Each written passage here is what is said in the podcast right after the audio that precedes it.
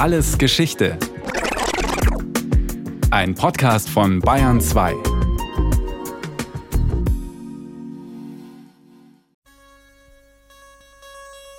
Den Operationsschmerz zu vermeiden, ist eine Chimäre, die man heutzutage nicht mehr verfolgen darf. In der operativen Medizin sind das Messer und der Schmerz zwei Worte, die in der Vorstellung des Kranken nicht ohne einander existieren und die notwendigerweise miteinander verbunden sind.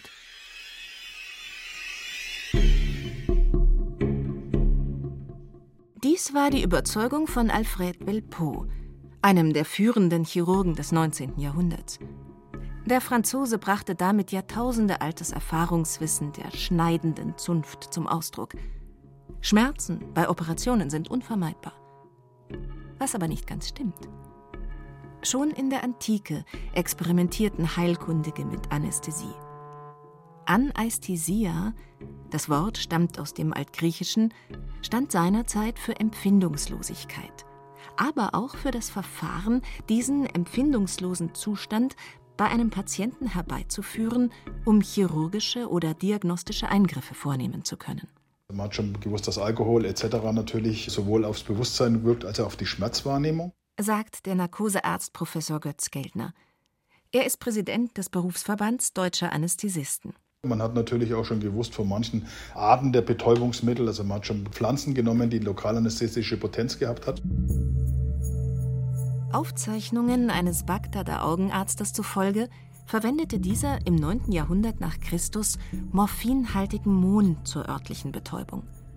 Und dass auch die Alraunenwurzel, lateinisch Mandragora, einschläfernd wirken kann, das, sagt der Medizinhistoriker Professor Karl-Heinz Leven, war sogar schon im antiken Griechenland allgemein bekannt. Aber vermutlich sind solche Mittel nur im Einzelfall zur Anwendung gekommen. Ganz wichtig ist, bei diesen chirurgischen Operationen, wie sie in diesen Handbüchern beschrieben werden, ist nie davon die Rede, dass solche Mittel eingesetzt werden sollen.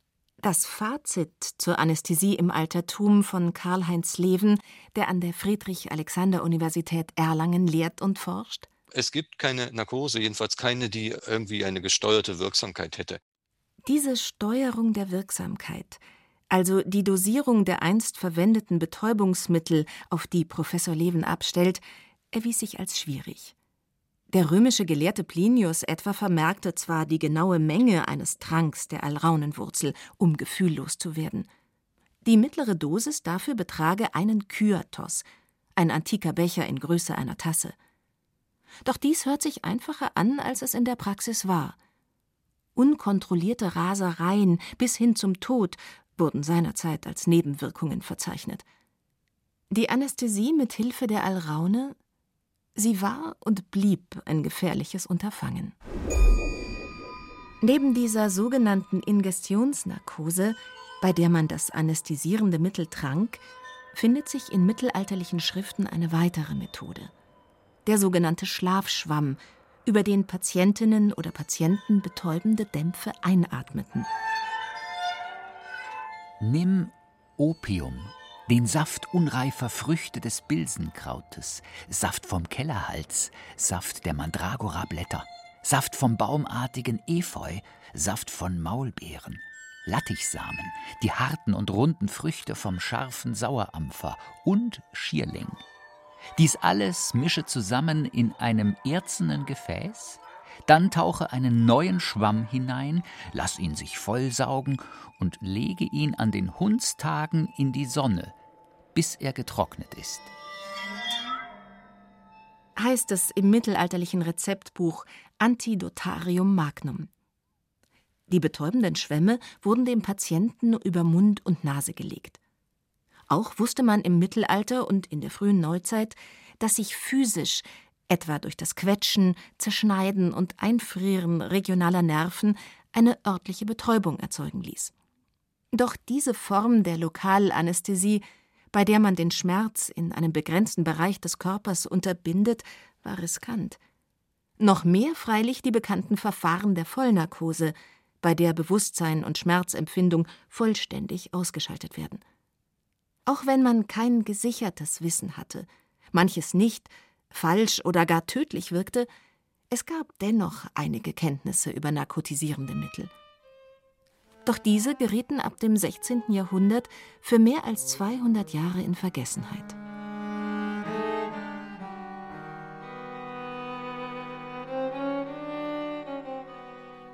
Medizinhistorikerinnen und Medizinhistoriker versuchen, den Dornröschenschlaf der Narkose zu erklären. Zum einen operierte man in der Vormoderne ohnehin nur, wenn es keine anderen Möglichkeiten mehr gab.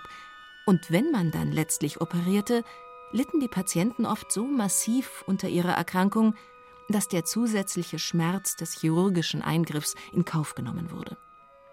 Außerdem sah man den Schmerz in der Regel als gottgewolltes Übel an, als Prüfung, die ein guter Christ zu erdulden hatte.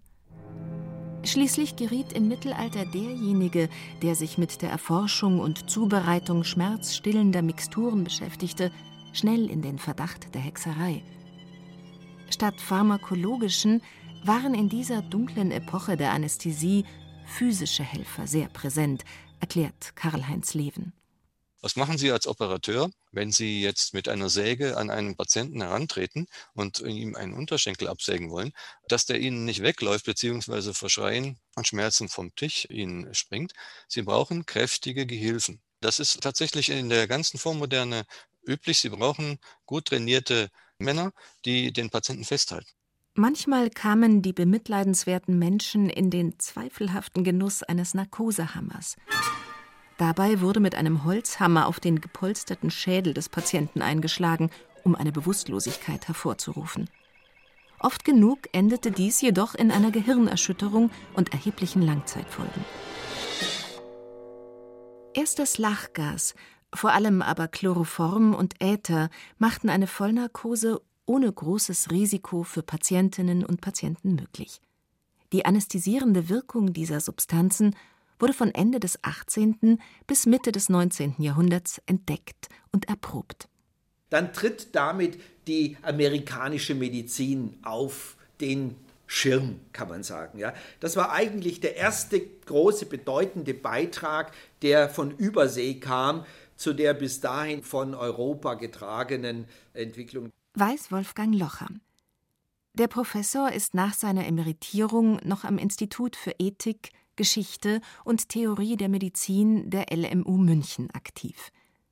Die Idee einer Anästhesie mittels der Inhalation von Gasen, sagt Locher, sie lag in den USA buchstäblich in der Luft. Man schreibt das Jahr 1844, als der Zahnarzt Horace Wells auf einem Jahrmarkt einen Gaukler ausmacht. Das sogenannte Lachgas ist seit vielen Jahrzehnten bekannt hat aber als Partydroge der Reichen einen denkbar schlechten Ruf. Auch der Jahrmarktzauberer verteilt Lederbeutel mit Lachgas ans Publikum, das nach dem Inhalieren zu halluzinieren beginnt. Doch nicht etwa die Visionen von Sitznachbarn, die sich in Hühner verwandeln, wecken Wells Aufmerksamkeit. Nein, es ist ein Mann, der sich, berauscht, an einer Bank das Bein verletzt. Horace Wells fasziniert dass sich Menschen, die da sich unter einem solchen Lachgaseinfluss wehtun oder irgendwo anstoßen, dass die gar keinen Schmerz verspüren. Der Dentist macht ein Experiment. Er betäubt ein gutes Dutzend Patienten mit Lachgas, bevor er ihnen die Zähne zieht. Doch als er seine Entdeckung in Boston einem Fachpublikum vorführen will, scheitert er. Vielleicht liegt es an der primitiven Konstruktion seines Inhalators – auf jeden Fall schreit der vermeintlich eingeschlafene Patient plötzlich vor Schmerz auf. Horace Wells wird als Scharlatan aus dem Saal gejagt. Den Ruhm sollte einer seiner Schüler einstreichen. William Morton würde fortan behaupten, er habe die Anästhesie entdeckt. Seine Vorführung in einer Bostoner Klinik, für die er statt Lachgas Äther verwendet, verläuft erfolgreich. Ein Chirurg entfernt am 16. Oktober 1846 einem Patienten einen Halstumor. Dieser wird nach der Operation erzählen, er habe nicht mehr gespürt als ein Kratzen. Einer der anwesenden Ärzte wird zitiert mit den Worten Ich habe heute etwas gesehen, das um die Welt gehen wird. Und tatsächlich. Schon in den ersten drei Monaten des Jahres 1847 werden auch hierzulande, genauer in Erlangen, bereits rund 100 Äthernarkosen verabreicht. Das war die Narkose der ersten Jahrzehnte, Narkose im offenen System. Der Äther ist verdampft und hat sich dann im ganzen Raum verteilt, ist aber schwerer als Luft, sank zu Boden, sodass die Chirurgen wach blieben. Der Patient hatte diese Äthergase dann unter der Maske und verfiel in Bewusstlosigkeit. Erklärt die Medizinhistorikerin Professorin Marion Rüsinger. Die moderne Narkose ist damit in Deutschland angekommen. Stammte das Wissen um die neuen Anästhetika und deren Wirkung zunächst aus den USA, so arbeitete man hierzulande an Gerätschaften zur Anwendung der Äthernarkose. Der Chirurg Kurt Schimmelbusch entwickelte zum Beispiel eine Tropfmaske, die ab den 1890er Jahren allgemein eingeführt wurde. Schimmelbusch, das ist der Mann, nachdem die Maske dann benannt worden ist, weil dann hat man das wirklich mit einer Maske späterhin gemacht. Mit Äther ging das ganz gut. Solange man das drauf träufelt, schlafen die Menschen und wenn man das wegnimmt, wachen die wieder relativ gut auf. Also war die erste Form wirklich eine tiefe Hypnose irgendwie und Analgesie hervorzurufen, die einigermaßen steuerbar ist und nicht irgendwie im Ungewissen verlaufen ist. Das wirklich Neue war wirklich eine definierte Hypnose mit Anfang und Ende sagt der Medizinprofessor Götz Geldner. Er ist der für Anästhesiologie zuständige ärztliche Direktor im Klinikum Ludwigsburg. Mit der Maske ließ sich die Äthernarkose also besser dosieren und die Kranken konnten tiefer sediert werden. Die nun relativ sichere und zuverlässige Vollnarkose bedeutete einen Quantensprung. Die tiefe Bewusstlosigkeit der Patienten hatte zwei ganz große Vorteile erklärt die Direktorin des Deutschen Medizinhistorischen Museums Ingolstadt, Marion Rüsinger. Das eine natürlich für den Kranken, er hatte keine Schmerzen bei der Operation. Und das brachte für den Chirurgen die Situation mit sich, dass er sich jetzt Zeit lassen konnte, dass er sorgfältig präparieren konnte. Ein bisschen so wie der Anatom an der Leiche, das haben damals die Chirurgen auch gesagt. Sie kommen sich jetzt vor wie Anatomen, die sorgfältig präparieren können und nicht mehr wie Ärzte, die an einem lebenden Patienten arbeiten. Die Äthernarkose verschaffte den Chirurgen einen entscheidenden Gewinn an Zeit. Davor mussten die Wundärzte und Feldschere wegen der starken Schmerzen ihrer Patienten extrem schnell arbeiten. Meist wurde nur an Extremitäten operiert, oft amputiert. Erfahrene Chirurgen brauchten dafür nur ein paar Sekunden, und selbst dann blieb das Risiko, dass ein Patient durch den Schock des Schmerzes, durch Blutungen oder eine Infektion starb, hoch. Bis die Vollnarkose eingeführt wurde, haben die Chirurgen andere Körperbereiche gemieden. Professorin Marion Rüsinger Bis zur Einführung der Vollnarkose war die Bauchhöhle ein Gebiet, das der Chirurg nicht betreten konnte. Das chirurgische Messer, das bewegte sich außerhalb der drei großen Körperhöhlen, außerhalb des Schädels, des Brustkorbes und des Abdomens, der Bauchhöhle. Warum? Weil man die Erfahrung gemacht hat, durch Verletzungen, dass Öffnungen des Bauches praktisch nicht überlebt wurden. Und wenn man als Chirurg den Bauch geöffnet hätte, dann hätte der Kranke durch den Schmerz so stark gepresst, dass keine Möglichkeit gewesen wäre, in der Bauchhöhle zu arbeiten. Eine durch Narkotika herbeigeführte Entspannung von Muskeln, vor allem im Bauchraum, löste dieses Problem. Die Relaxation, wenn wir davon sprechen, also die Erschlaffung, betrifft die inneren Organe, betrifft die Muskulatur des Bauches, sodass sich hier eine Möglichkeit zum Arbeiten bietet, die ohne Narkose gar nicht gegeben wäre. Es ist dieser Relaxation zu verdanken, dass die Operateure jetzt in der Bauchhöhle arbeiten konnten. Ein Riesenfortschritt für die Medizin. Die tiefe Bewusstlosigkeit, die mit der Vollnarkose einhergehende Relaxation brachten für den behandelnden Arzt jedoch eine große Herausforderung mit sich. Problem dabei ist, wenn Sie so tiefe Narkosen machen, dann geht die Zunge verlegt ihren Atemweg erklärt Götz Geldner. Das heißt, die Patienten können zum einen dadurch nicht schnaufen und zum anderen können sie, haben sie auch keine Muskulatur mehr zu schnaufen. Das heißt, diese Patienten müssen eigentlich immer beatmet werden, sozusagen. Diese Intubationsnarkose, bei der man einen Schlauch in die Luftröhre einführt, wurde in Deutschland erstmals 1869 am Menschen durchgeführt. Erst diese Sicherung der Atmung und die Kontrolle anderer Vitalfunktionen wie Puls oder Blutdruck sollten die Narkose zu einem risikoarmen Standardverfahren machen. Erst jetzt konnten auch die inneren Organe operiert werden. Doch nicht nur die Vollnarkose, auch die örtliche Betäubung machte Ende des 19. Jahrhunderts einen entscheidenden Fortschritt. Dabei gelang es, die Übermittlung von Schmerzsignalen durch die vom Rückenmark ausgehenden Nerven zu hemmen. Das hat auch ein Chirurg damals erfunden, Herr Bier. Herr Bier war erst in Greifswald und dann in Kiel und der hat die Spinalanästhesie erfunden. Also das, dass wir vom Nabel abwärts sozusagen ein bisschen über den Nabel den Menschen gefühllos machen können. Das hat einen großen Vorteil gehabt natürlich für alle Eingriffe, die man da unten machen kann. Besonders in der Geburtshilfe ist diese regionale Betäubung mittels einer Spritze in den Rücken zum Standardverfahren geworden. Im 20. Jahrhundert tat sich in der Schmerzbekämpfung einiges. Mediziner, vor allem in den USA, entwickelten neue narkotisierende Hypnotika, Mittel zur Muskelentspannung sowie Medikamente, um die Schmerzen zu nehmen, die Analgetika. Bis zum Zweiten Weltkrieg setzten sich intravenöse Verfahren und die sogenannte balancierte Anästhesie durch – eine Mischung zwischen dem Spritzen und Einatmen der für die Narkose erforderlichen Mittel. Die Anästhesie wurde dadurch immer besser steuerbar und weniger riskant. Und dank verbesserter Narkoseverfahren konnten die Operateure in immer heiklere Bereiche des menschlichen Körpers vordringen. Also es ist nicht, dass die Chirurgen das nicht hätten machen können, sozusagen. Technisch irgendwie schon vor 70, 80 Jahren, aber die Patienten irgendwie konnte man da nicht entsprechend anästhesieren. Heute ist das anders.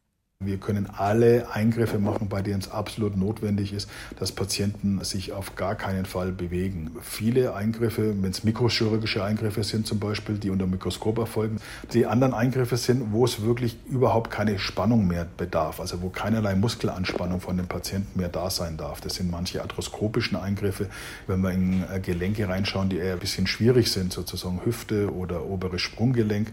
Und das nächste ist natürlich die Schlüssellochchirurgie, also die die Chirurgie laparoskopisch, beispielsweise Gallenoperationen, Blinddarmoperationen. Das sind alles so Eingriffe, die eigentlich mit neueren Anästhetika jetzt gut möglich sind. Neben pharmazeutischen brachten auch technische Entwicklungen die Anästhesie voran. Mit Beginn des Computerzeitalters übernahmen zunehmend Maschinen die Messung und Steuerung von lebenswichtigen Funktionen der Patienten. Einer der deutschen Pioniere dabei war Professor Horst Stöckel. Er lehrte und forschte bis zu seiner Emeritierung an der Universität Bonn. Mein Team nutzte bereits 1978 einen frühen Rechner, um einen Standardpatienten eine Standarddosis mit Mikroprozessor gesteuerten Infusionspumpen zu verabreichen. Stöckel leitete ein Forschungsprojekt, bei dem es darum ging, die Tiefe der Anästhesie automatisch zu steuern. Alle acht Sekunden hat unser Monitor die Hirnströme des Patienten gemessen und mit Hilfe eines selbstentwickelten Algorithmus die nächste Dosis berechnet und konnte damit die Narkosetiefe personalisieren. Neben der Steuerung und Überwachung der Narkosetiefe haben weitere Neuerungen die Anästhesie für Patienten noch sicherer gemacht. Durch die sogenannte Pulsoximetrie, einen Fingerclip, der die Sauerstoffsättigung im Blut misst, seien Komplikationen massiv zurückgegangen. Aktuell stünden Entwicklungen beim Ultraschall im Fokus der Forschung. Götz Geldner, Horst Stöckels Kollege, erklärt. Wir können jetzt mit Ultraschall sehr viel machen, also so ein Herzultraschall beispielsweise in der Speiseröhre, so ein Ultraschall, wo wir das Herz genau überwachen können, ob es da Funktionsstörungen gibt. Das heißt, der Einsatz der Ultraschall, der Anästhesie ist der nächste große Quantensprung, der im Moment gerade stattfindet oder fast schon kurz vorm Abschluss ist. Große Hoffnungen setzen Götz Geldner und andere Fachleute auch in die künstliche Intelligenz. Überwachungsgeräte, die auf Basis vieler Daten kritische Situationen vorausberechnen und die Alarm schlagen, etliche Minuten bevor Werte zu Blutdruck oder Sauerstoffsättigung gefährlich werden können. Dank ihrer immer besseren Steuerbarkeit sind Anästhesie und folgende chirurgische Eingriffe kaum noch eine Frage des Alters, sagt der Medizinprofessor Geldner. Wir machen Kinder von 400 Gramm, die ganz frisch auf der Welt sind, bis 105-Jährige. Wir machen beispielsweise herzchirurgische Eingriffe bei sehr, sehr betagten Patienten mittlerweile. Das verdanken wir natürlich auch modernen Narkoseverfahren. Man muss sich natürlich immer fragen, zusammen mit dem Chirurgen, ob der Eingriff dem Patienten jetzt wirklich noch Lebensqualität und Lebensverlängerung bringt. Mediziner wie Götz Geldner kümmern sich auch darum, dass todkranke Patienten ein möglichst schmerzfreies Ende erleben können. Schmerztherapie und Palliativmedizin sind zwei wichtige Anwendungsgebiete der Anästhesie geworden, die mittlerweile gleichberechtigt neben weiteren Säulen des Fachs wie der Notfall und der Intensivmedizin stehen. Besonders nach dem Entwicklungssprung mit der Entdeckung der Äthernarkose konnte sich die Anästhesie von zweifelhaften experimentellen Verfahren zu einer ausdifferenzierten Fachdisziplin entwickeln. In den letzten 175 Jahren, sagt Geldner, habe das Fach eine sehr steile Innovationskurve gezeigt. Und doch, mindestens so wichtig für eine erfolgreiche Anästhesie ist eine Ressource, die manchmal vielleicht sogar schwerer herzustellen ist als eine Hightech-Narkose nach allen Regeln der ärztlichen Kunst das Vertrauen des Patienten zu seinem anästhesierenden Arzt. Denn, so Geldner, der Anästhesist ist der letzte Mensch, den der Patient vor dem Einschlafen wahrnimmt, aber auch wieder der erste, den er bei seiner Rückkehr unter die Lebenden sieht.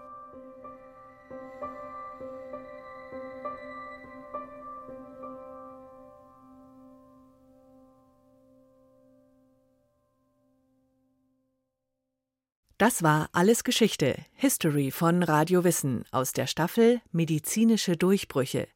Diesmal mit der Folge Lebensretterin Narkose von Lukas Grasberger. Gesprochen haben Susanne Schröder und Christian Schuler. In der Technik war Christiane Schmidbauer-Huber. Regie Kirsten Böttcher, Redaktion Nicole Ruchlack. Von uns gibt's natürlich noch mehr.